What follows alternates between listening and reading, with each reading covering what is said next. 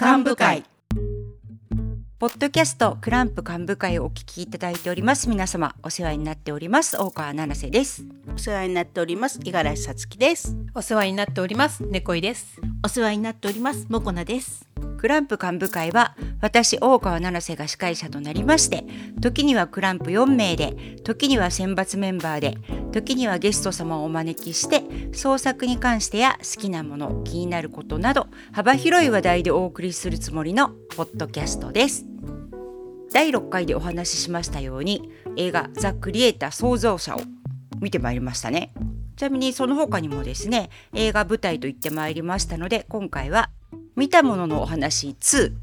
にですね、はい、というテーマでお送りしたいと思います。なお今回からタイトルに「とわ」を入れるのはやめさせていただきました。はい、あのねやってみると「とわ」に合う何ですか文言というか言葉が意外に難しい。そして今回みたいにタイトルが長いとさらにタイトルの文字数を取ってしまうので、えー、脳内会議の結果「とわ」は不採用となりました。はい、よろしくお願いします皆様。はい。はい。ではまず、えー、ザ・クリエイター創造者のお話からしたいと思います。見に行きたいと言っていたさつきさんいかがでしたか？えっ、ー、とこうかなっていうお話は踏んでたと思います。が渡辺さんのかっこよさでなんかストーリーほっぽっちゃった。渡辺謙さん。いやかっこよかったけどね、うん、だってヒーローよりもかっこいいんだもん。ヒーローがねちょっとこちらが存じ上げない役者さんで、とても素敵だったんだけどどうしても目は渡辺さんに私たちは言ってしまうよね。あとメカがかっこよかったです。あうん素敵でしたよね、私あそこの少女が入っている部屋のあれを見るたびに、ランドリーの蓋みたいな気がしたんですよ。洗濯機の閉じ蓋みたいな綺麗なガラスのから、ね、そうそうそう。それがとてもおしゃれな気がしてなんか好きと思ってね。うん、あとこうある区画にこうどんどんどんどん近づいていくと、すごくアニメの明らかを感じませんでしたか？まあ、原作もね一緒なんですけれど、うん。うん、いやめっちゃアキラと思って、うん、あそんなやばいものが封印されているんかみたいなね。もこなさんは？いやもうなんだろう。昔の SF 早川文子さんの SF シリーズみたいな感じ、うん、なんだろう海外の SF どなたかが翻訳したやつを見せてもらってる感じ私本当に全く同じ意見で前もねお話ししたかもしれないんですが SF にあまり触れてこなかったのですが結構な昔にこういう SF 小説が実はあってそれを今新しい VFX で映画化してると錯覚するような内容でした。SF 詳しい人だったら本当にもっとそう感じたんじゃないかなっていう。なんだろうこの見たこともないのに見たことがある。っていう。そうそうそうそうそう。猫さんは、うん、いやみんななんでそう思ったのかわからないけど私もあの古で古い原作のある SF だなのかなと思ってて。思いました、うん、特にちょっと予告編からは内容がはっきりわからないところがあったんですけど、でもちょっとこう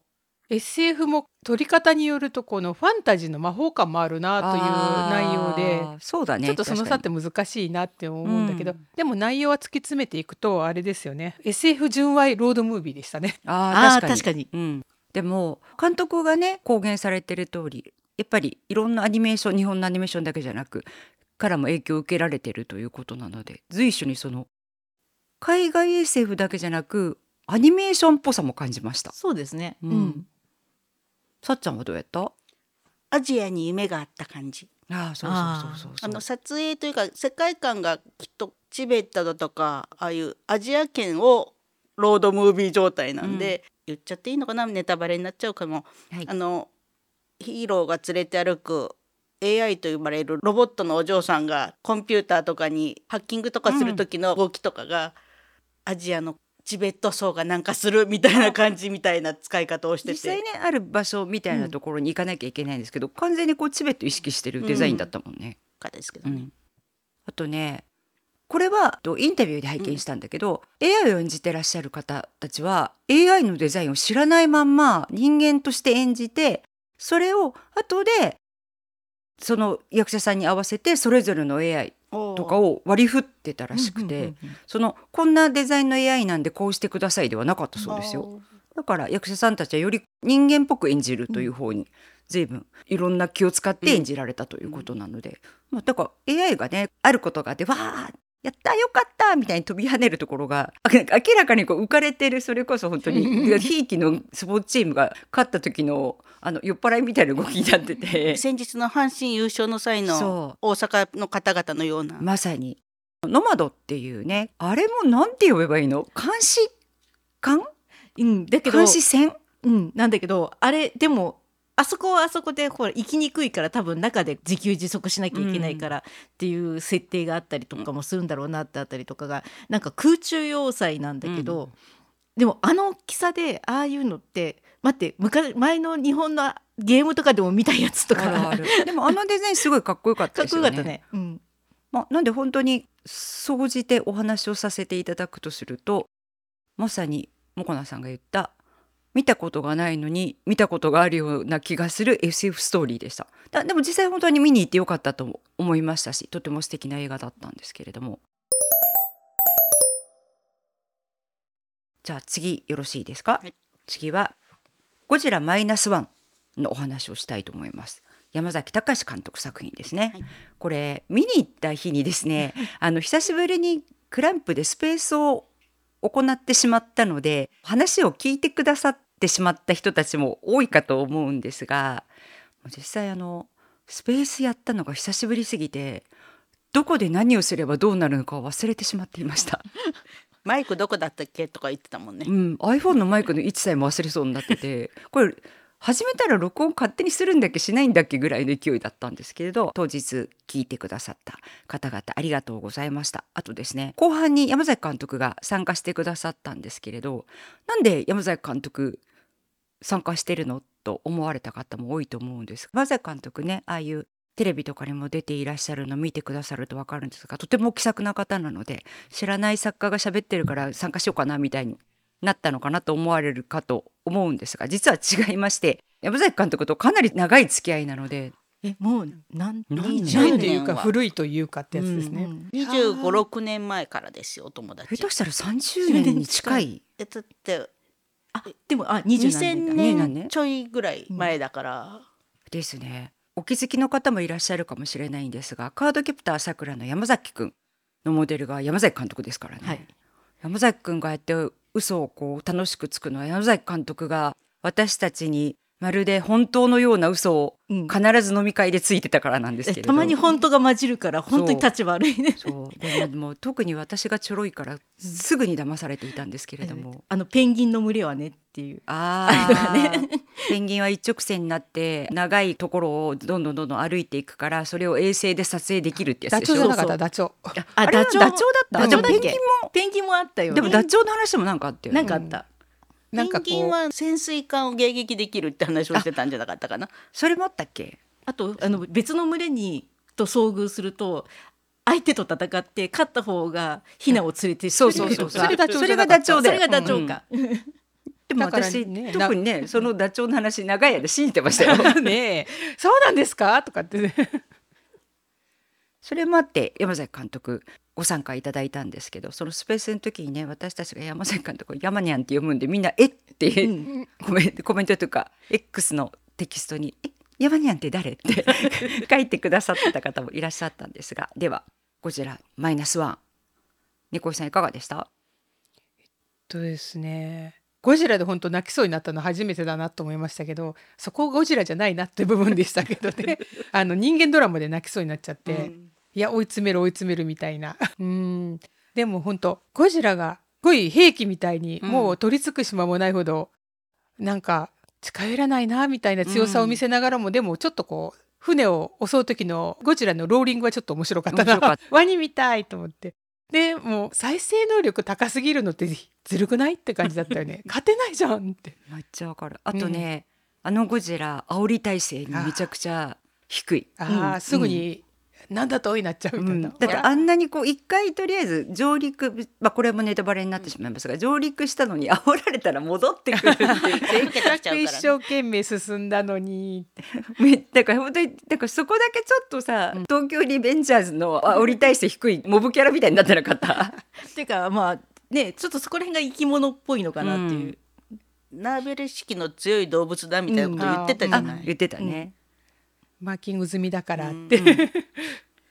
敵はみんな敵だよ。敵。いやもうとりあえずあでもネタバレになっちゃうよね。いやいいでしょ？もう。えいいの？あの戦闘機がですね、うん、出たあたりとかですね、うん、整備士の人がめちゃくちゃかっこよくてですね、はいはい、私的にはもうあもう整備士長核あるべしみたいな。でもなんか映画がもしこう視点が違ったら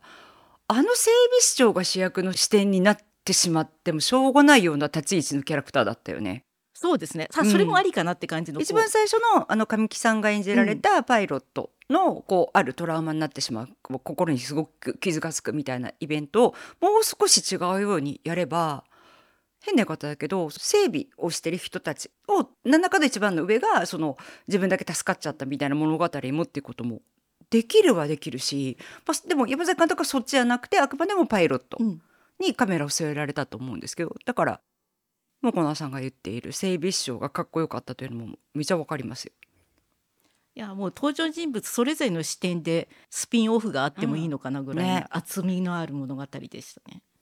吉岡さんもねこれもひょっとすると SNS に書かれたかもしれないんですけどおそらく違う可能性もあるけどゴジラっていつも博士みたいな立場な人が、うんうん、科学者がいらっしゃるいらっしゃる。でこう歴代の博士をゴジラここが弱点なんじゃないかみたいなことをいうキャラクターっていうのが写真で並べられていて当たり前ですけど初代の方が一番やっぱり威厳というか貶めして見るんだけど実際の役者さんの年齢が吉岡さん変わらないっていうのが 吉岡さんのロリっぷりがちょっと若いですよね本当にね可愛らしいご容姿の方だから。いやでも可愛い博士という新しいジャンルが、うん、だよね。さっちゃんは？えー、っと私ですか？スペースの時にも話しましたけどなんで今来る？空気読めよみたいな。まあね定期的に上がってくるらしいから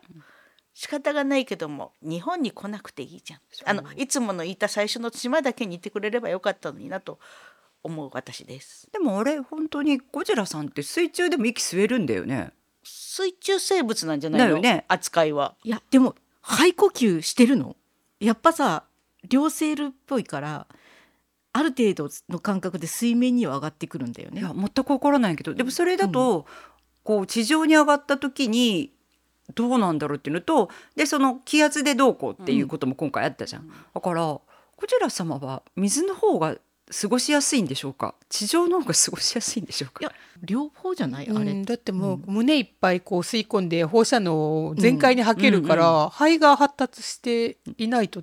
できないかな、うん、そうだよね。でもあんまりだと深海に行った時に這いつぶれるよね、うん、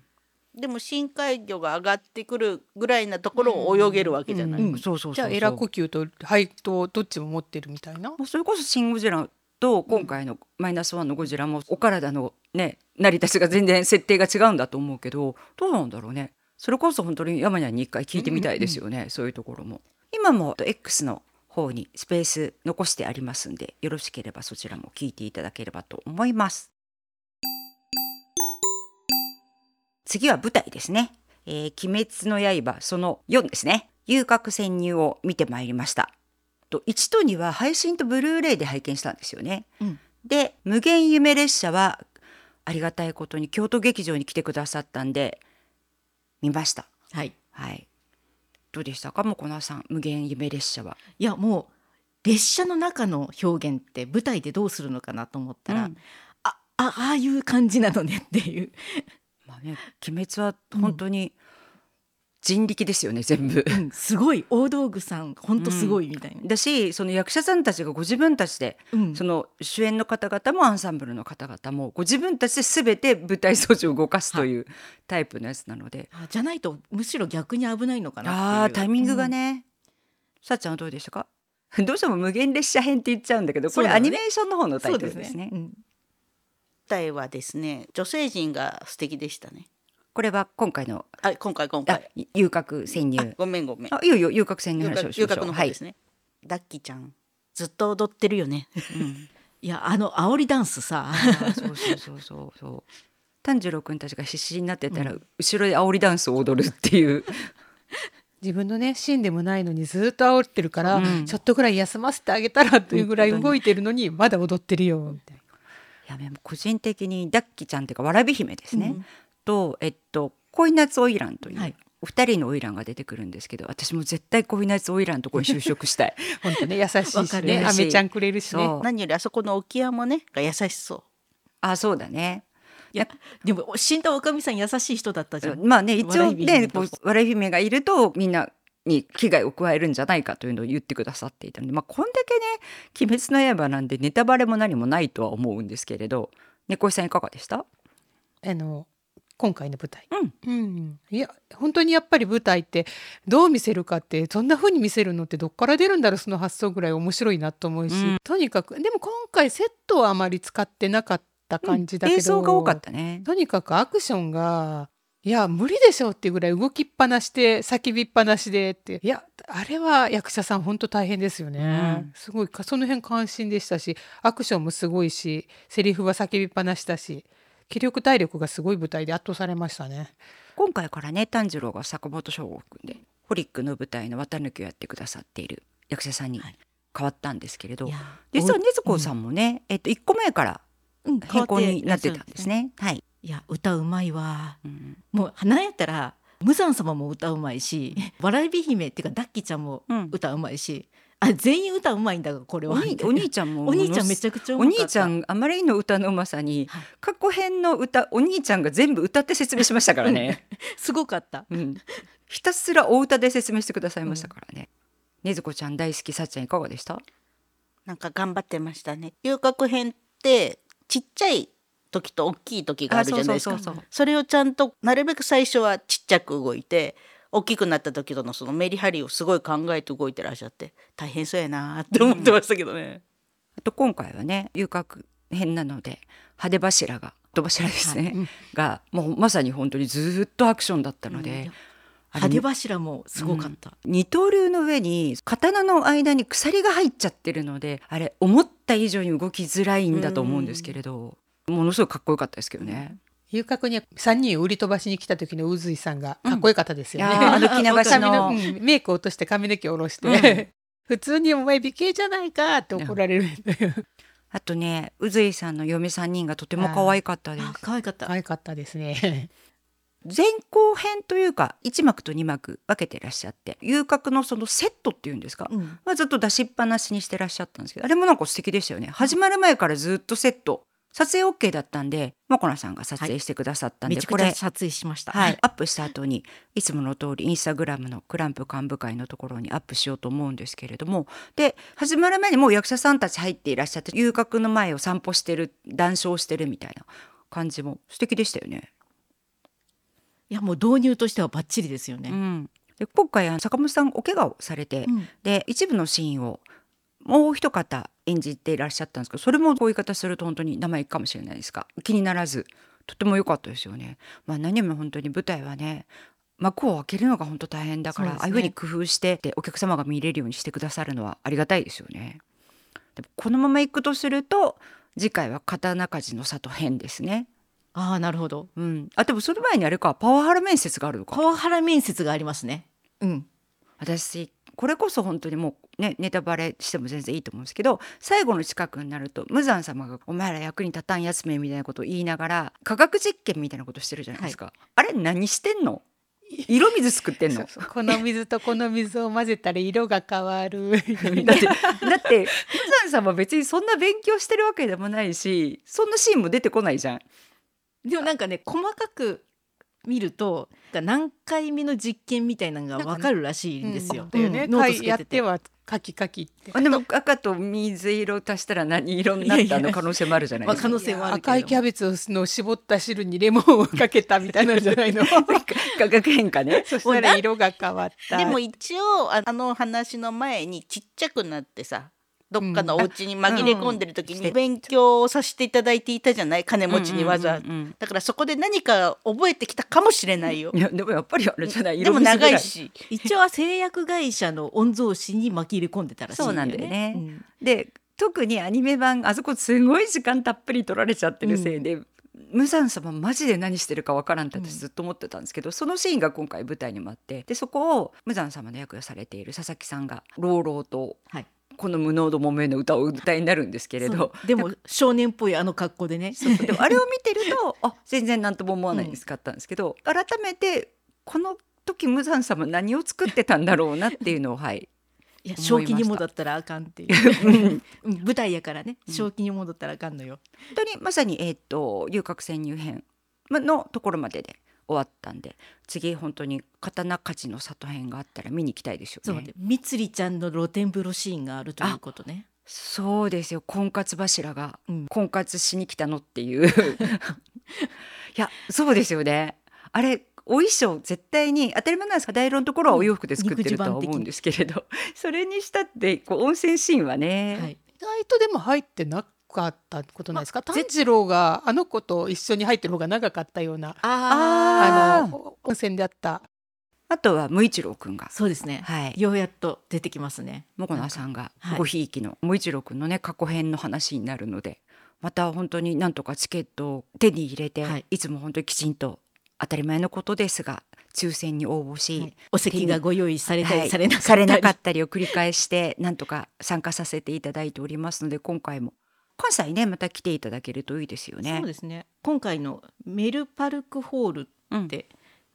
初めてでしたね。初めて初めて行きました。私は知らなかったんですけど、うん、いくつかそうやって舞台はやってらっしゃったみたいですけど、うん、私たちがチケットをご用意していただいた舞台でメルパルクはなかったですよ。そうですね。ないよね、一回も。初めて。で、とても見やすくて良いところだったんですけれど、新大阪駅から歩いて5分ぐらい？もうちょっとかかった？説明だと5分だったね。もう少しかかった印象だったかな？いやまあ知らなかったからだけで、うん、普通に分かっていったら早いんじゃないですかね、うん、なんですけれど新大阪のメルパルクさん途中に飲み屋街があるんですよ。あれもっとおしゃれな言い方ない？フードコート。フードコート、うん、でもフードコートって言いながらいろんなところで買ってその真ん中にテーブルがあるみたいなパターンではなくってお店の中に入ってそのお店のものだけいただくパターンだったんですけどなんと魅惑的な駅中。そうそう駅中お酒飲めるとこ。そう。よくよく考えたら一杯飲んでいくのも手だったかなと思ったんです、うん、帰ってから京都でご飯食べようって約束してたんでそのまま帰っちゃったんですけど実はメルパルクホールさんがですねもう公演をなさらないというか閉じてしまわれるそうで。あ劇場閉じちゃう、はい、うん、みたいです改装なのかちょっと存じ上げないんだけど、うん、ってことはやっぱあれルートとしては本当新大阪降りてそのままメルパルク行く途中がもう最高じゃないですか。最高です。行っとくべきでしたね、でもね大阪だからね飲むとなるとちょっとね帰れるかなとかあるかなでも新大阪よすぐ新大阪よすぐじゃんまあまあそうなんだけど、うん、やっぱりどうしても安心と安全の京都の、うん、京都タワーの下で飲んでしまう。ああ、まあ、わかります、ね、それならね、帰りね、潰れてもタクシーにぶち込んじゃえば済むからと思うけど。うんはい、まあ、で、四人でお互い支え合って。何とか帰れる。はい、人という情報のバッテにして歩けるじゃないですか。でも、あの時確か、めっちゃ久しぶりに京都のヨドバシ館の。はい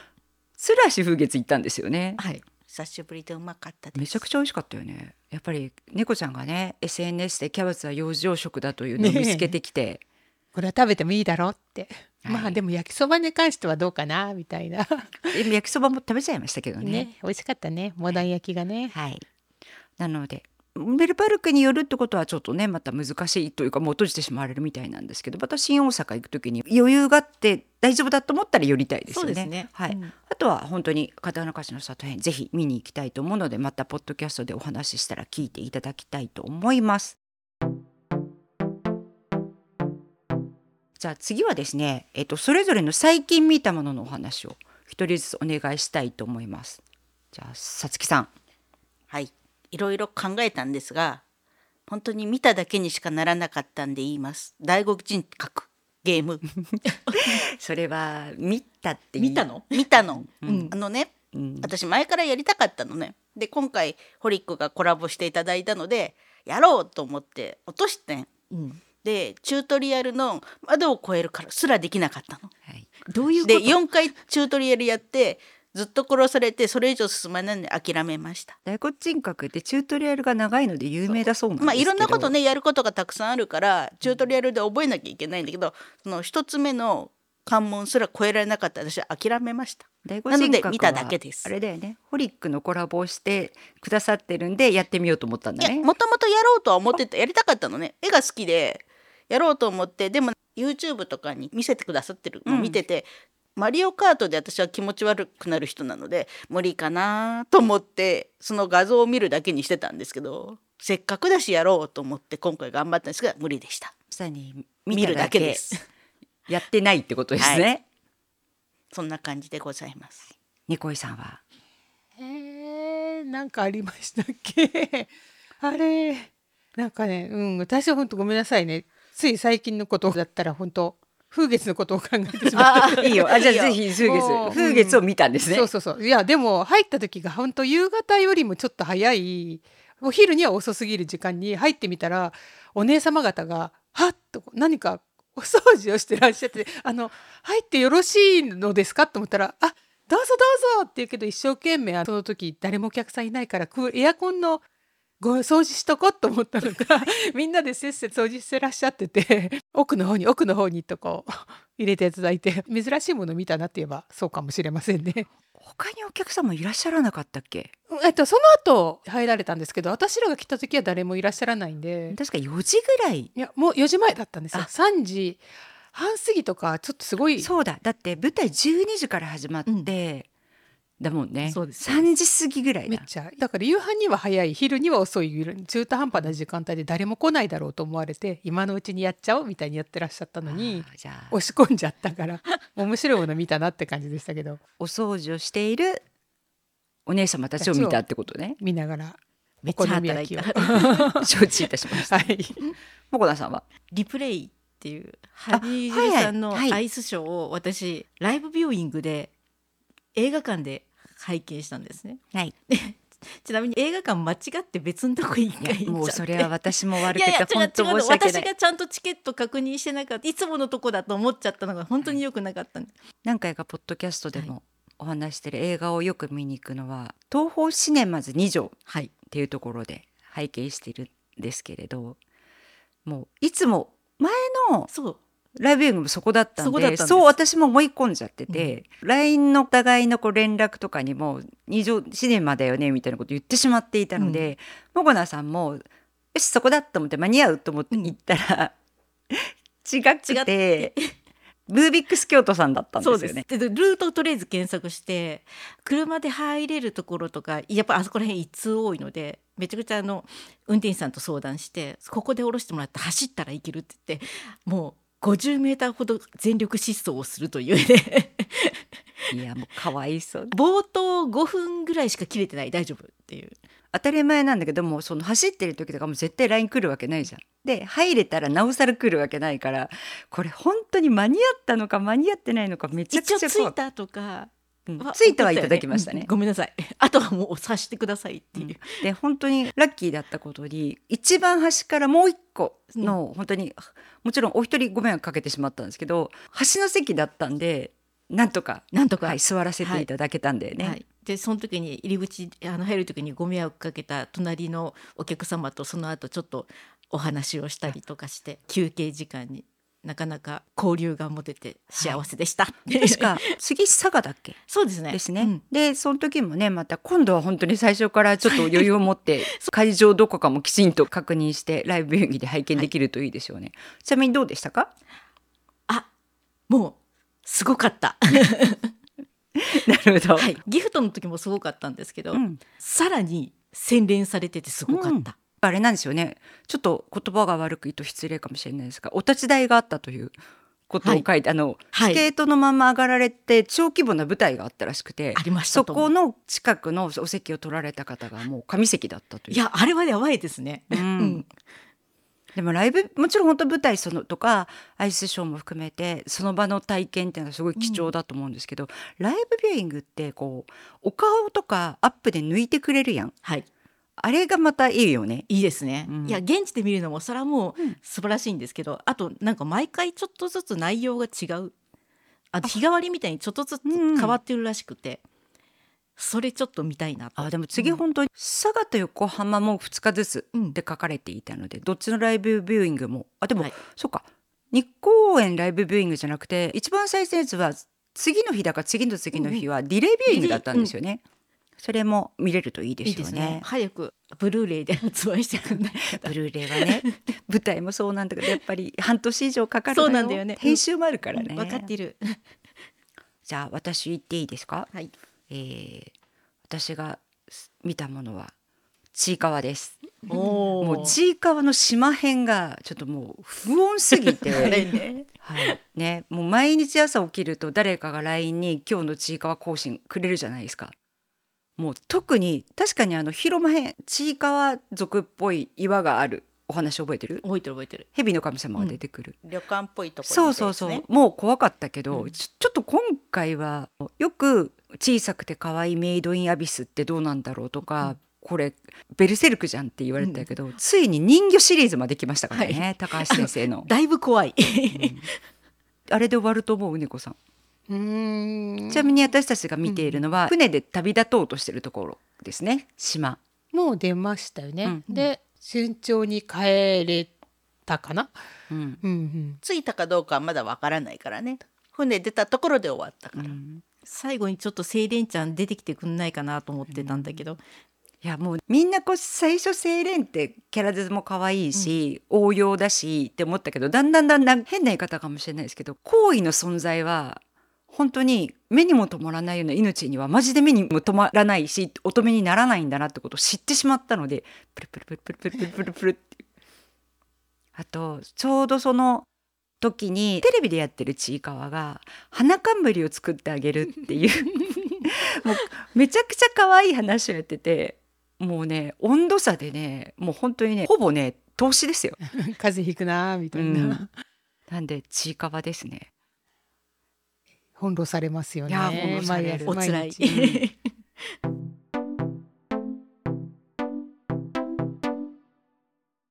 直接見ていないもののお話になってしまうんですけれども、えー、イベントが東京でそれも東京タワーでありました。あいいな行きたいな。はい、えー、正式名称はですね東京バビロン X バベルイン東京タワー。うんうん、ちなみに11月22日に清志郎さんのお誕生日がありまして、うんうん、はい、この日にですねタンプラリーだったかな、行くと、えー、清志郎さんカードがもらえるという、はい、やつをやっていただいたんですけれどもちょっとご説明させていただきたいなと思ったのはですねコミックスの清志郎さんの誕生日お話の中に出てくるのは4月1日なんですね。うん、なのでなんで11月22日にやってるの？と思った方もいらっしゃるかもしれないんですがこれね連載中にあの今後何と呼べばいいのか、まあ、ファンクラブ誌みたいなものがあったんですね、うん、クランプの。そこでメインキャラクターそれぞれのお誕生日星占いと一緒に書いたものがあってその時に発表したのが11月22日のお誕生日だったんですね。まあ、4月1日まで間があるっていうこととせっかくイベント中に清志郎さんのお誕生日が来るということもありまして今回はこれがお誕生日ということにさせていただきました。清志郎さんは2つお誕生日がある。そういうことですね。すね。はい。いやでも彼の経歴は詐称しまくりなのでもうね。そうだね。今更誕生日が2つあろうが3つあろうがもう どうでもいい感じもするんですけどね。そうだね、うん、なのであれ？と思われた方もいらっしゃったかもしれないんですが清志郎さんのお誕生日として特別イベントを私の方で運営さんにお願いいたしました。皆様楽しんでいただけたなら幸いでございますではそろそろ良いお時間となってまいりましたのでこの辺で今日も締めさせていただきたいと思います。クランプ幹部会本日はこれにて閉会です。出席者は大川七瀬、五十嵐さつき、猫井、ボコナでした。次回もクランプ幹部会にご出席いただけましたら幸いです。お疲れ様でした。